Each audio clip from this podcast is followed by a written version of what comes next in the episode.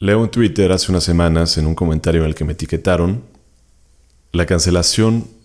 es un arma de destrucción masiva. Con esta gravedad abre un tweet que se vuelve un hilo, estos tweets que se concatenan y forman una larga reflexión donde se toca o se desarrolla un tema en particular. En la cuenta de una mujer que contaba preocupantemente eh, el caso que había habido su pareja respecto a, una situación de cancelación, donde había sido eh, previamente señalado, exhibido y por último eh, cancelado tajantemente, y por lo cual había perdido su empleo, había perdido oportunidades de trabajo, había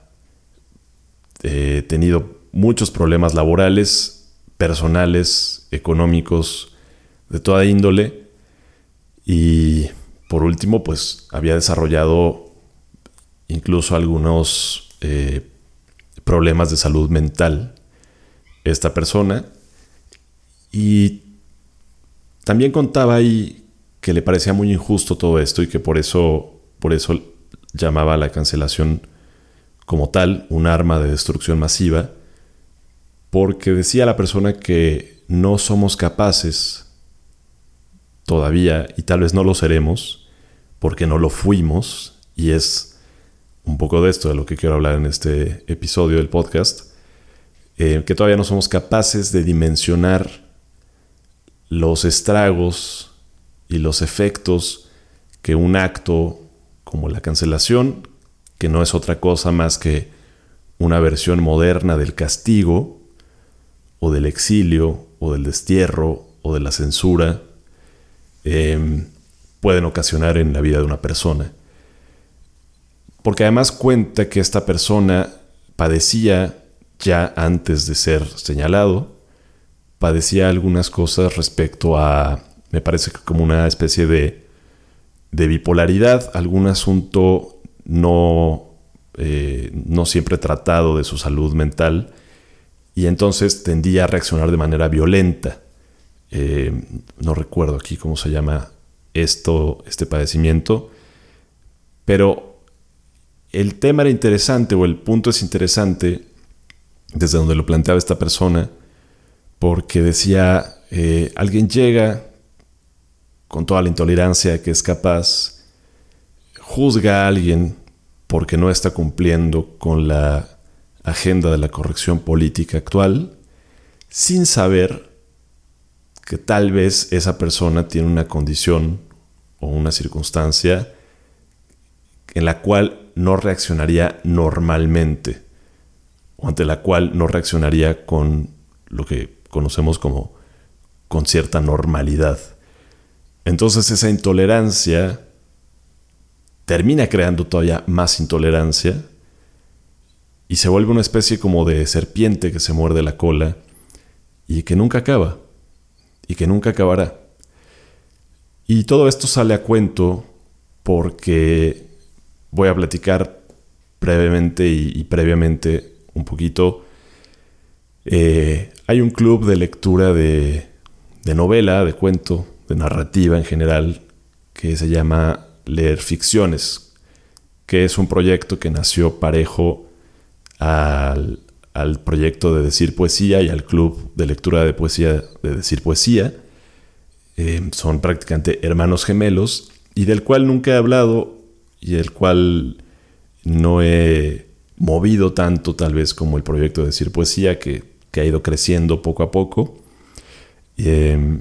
pero bueno, es un espacio también maravilloso, muy bonito, con gente increíble donde leemos cada mes una novela o un libro de cuentos. Y precisamente en marzo leímos un libro que nos llevó a reflexionar en torno a esto, a estas actitudes que por muy mm, actuales que parezcan, eh, traen un antecedente que no es fácil de olvidar en el sentido genético, digamos, de los actos humanos, pero sí son fáciles de olvidar en el sentido histórico. Y esta novela, que ya la pueden advertir por el título del episodio, eh, se llama Los sueños de la serpiente, del escritor mexicano Alberto Ruiz Sánchez. Es una novela tremendamente estremecedora por los temas que toca y creo que principalmente el tema que toca con mayor agudeza y es prácticamente es el eje de la novela es el del mal, el del mal en el mundo, el del deseo del mal,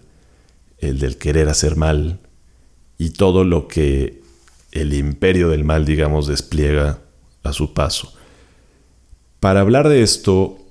Ruiz Sánchez se sirve de, eh, de un contexto en particular que no es nada fortuito, que es eh,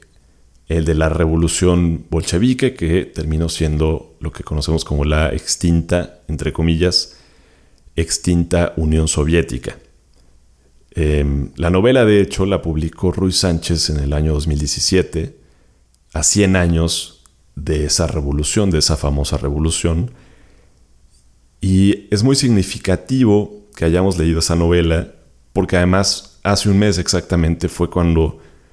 cuando empezaron las agresiones por parte de Rusia al territorio de Ucrania. Y entonces de pronto entre el ruido y el, y, la confusión de voces de, todos lados, de noticias y de ahora toda la opinología que se suma en internet y en redes sociales, eh, pues era como, bueno, todo esto es muy confuso, todo esto es muy desconcertante, ¿qué está pasando? Y la novela, bueno, llegó a, darnos un poco de luz en este aspecto. Eh, no fue propiamente una elección eh, así deliberada de vamos a leer esta novela porque está pasando esto, sino que coincidió, repito, con lo que estaba pasando. Y en algún momento la novela nos llevó a reflexionar mucho sobre estos temas de la intolerancia, de, la, de los castigos que aplica una institución, un Estado, un gobierno, y cómo paulatinamente esa actitud se va filtrando a a los ciudadanos, a la gente que conforma ese, ese país, y es como una especie de, triunfo del sistema de decir, eh, todo esto que me toca a mí hacer, que era vigilar y castigar, como decía el filósofo francés Michel Foucault, ahora lo están haciendo los ciudadanos, digamos, de a gratis, entre comillas. Eh, y lo más preocupante de esto era que comentábamos que esté sucediendo en países democráticos o supuestamente democráticos. Eh, todo el contexto de la novela nos sirvió precisamente para platicar de eso, para platicar estos temas que son delicados, ciertamente, que creo que, que hay que poner en la mesa de disección, como todo absolutamente, no hay que dar nada por sentado y sobre todo no eh, o evitar a toda costa esta facilidad de la polarización a la que tiende hoy el mundo. Em, el argumento de la novela es fascinante. El argumento de la novela, además de que está llena de símbolos, desde la alusión de la serpiente como símbolo del mal, y además como, el símbolo del Ouroboros que se muerde la cola, que es un símbolo histórico también, en el cual eh, lo expresa inmejorablemente Jorge Drexler en una canción que se llama en Bolivia, al final de la canción dice, eh, una puerta giratoria, no más que eso, es la historia. Y las cosas se repiten, tienden a repetirse. Y es estremecedor y perturbador que las cosas estén repitiéndose de alguna manera a tan pocos años de que haya existido este régimen eh, terrorífico, de dictadura, que fue la Unión Soviética, en el cual eh, se cometieron atrocidades verdaderamente eh, impronunciables. Em, repito, el argumento de la novela es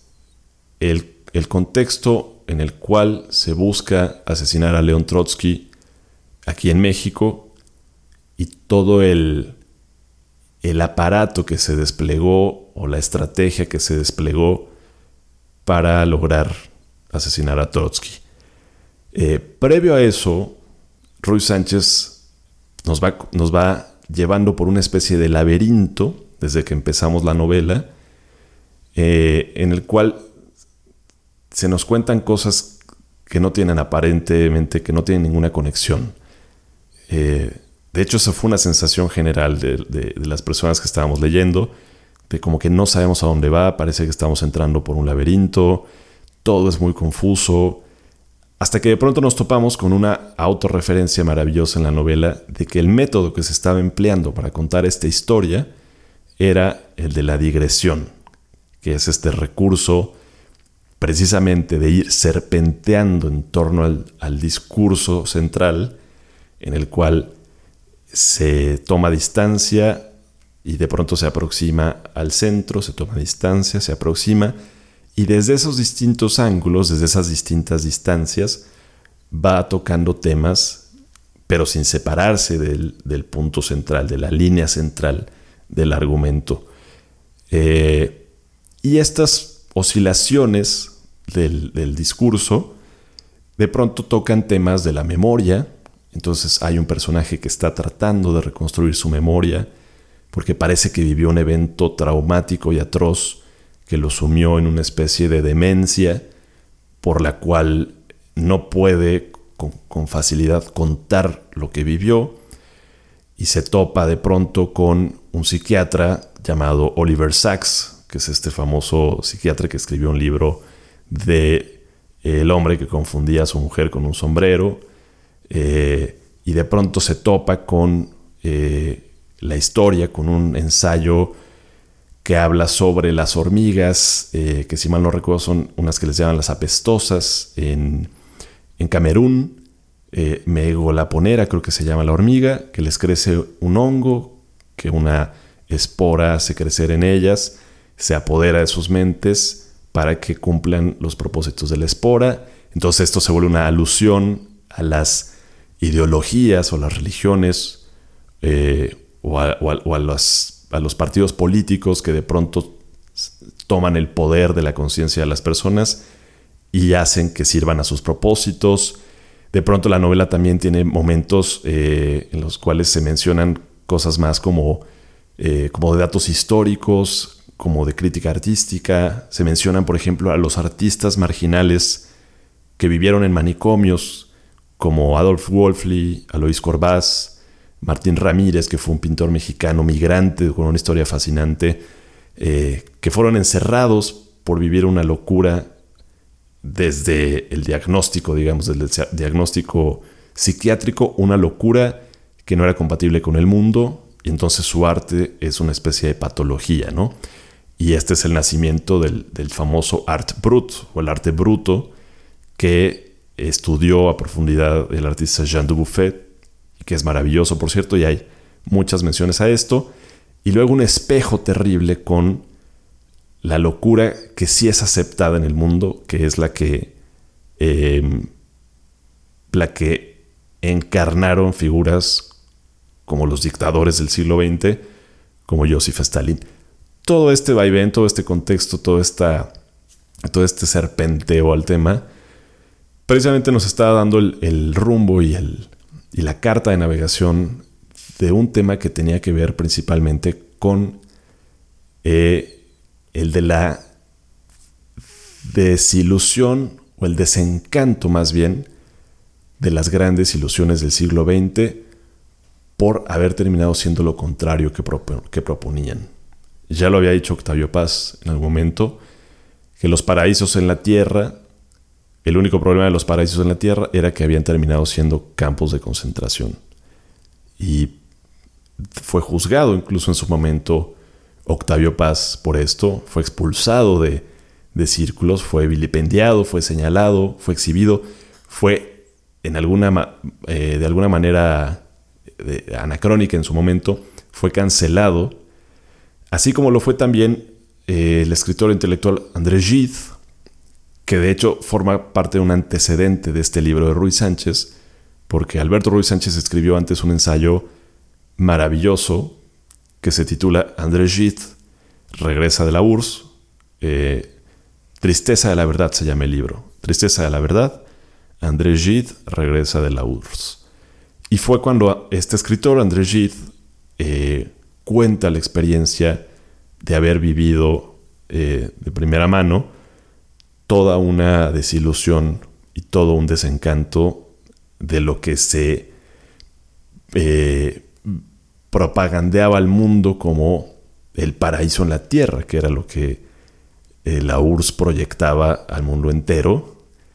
con, ciertas, con ciertos matices y con ciertas cláusulas, digamos. Em, entonces, todo este escenario es la novela y es una especie de, repito, de digresión y como de narración eh, donde se mezcla la psicología, la memoria, la historia, la crítica de arte, la anécdota, la poesía también. Hay muchas referencias eh, y muchos capítulos que abren con poemas de Alejandra Pizarnik, lo cual también me parece muy sugestivo y muy significativo, ya que esta poeta fue siempre vinculada a padecimientos, entre comillas, o a patologías también, entre comillas, eh, de índole mental, de salud emocional mental, Em, entonces se vuelve un, escenario fascinante en donde eh, nos dice la novela y Alberto Ruiz Sánchez que las ilusiones del siglo eh, fueron una especie como de enfermedad a la, a la cual podemos llamarle el mal y que sumieron en una especie de catatonia a un buen número de, personas em,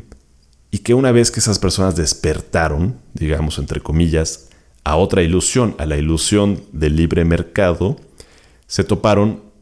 con otra pesadilla, que es la pesadilla capitalista. Y esto entonces es como una dinámica, como una dialéctica de vaivén de cosas que nomás no terminan. Y lo dice Ruiz Sánchez en la novela, dice, eh, estos despertares todavía siguen ocurriendo, y estos, estas somnolencias siguen ocurriendo. Y precisamente quiero leer un, fragmento de la novela que me parece maravilloso, eh, en el cual habla, creo que de una manera muy precisa, de esto que, estoy, que estoy tratando de contar aquí. Eh, dice lo siguiente en la novela Alberto Ruiz Sánchez. Nada hay más irreal que eso que algunos consideran realismo. ¿Cuántos médicos me han exigido ser realista? En los gobiernos o en los ambientes anti, pro, para, la realidad contada no es la realidad, sino el convenio común de lo que debe decirse a favor o en contra de la ola del poder. Todo es invención falsa o verdadera, pero no es la realidad, es apenas el cuento que nos hacemos para decirla todos aquellos políticos, reporteros, luchadores sociales, auténticos o esbirros que se dicen fieles a la realidad, la engañan hasta sin saberlo. Lo importante no es ser fiel a la realidad con las palabras que son estas invenciones nuestras, engaño prestigioso o evidente, sino algo mucho más difícil porque implica aceptar carencias y reconocer los límites nuestros, que son también de la lengua y del entorno. Implica treparse a la ola amenazante que nos navega, el reto de ser leales a la verdad que encierra ser humanos. Apropiarse de la autoridad que da al engaño compartido, eso que quieren llamar la realidad, es el acto más delirante del que somos capaces. Añadimos al mundo, en nombre de la realidad, llana locura y nos volvemos eco de los poderes o antipoderes que ordenan. Aquí comienza lo real, allá tu sueño. Aquí mando yo, allá no importa. Aquí todo esto cuenta, allá merece olvido. Este es un momento de la novela que me parece eh, magnífico, en el cual el personaje principal que está en un manicomio eh, en un hospital psiquiátrico, perdón, está haciendo una, especie de, de, crítica y de examen a la situación de lo, de lo que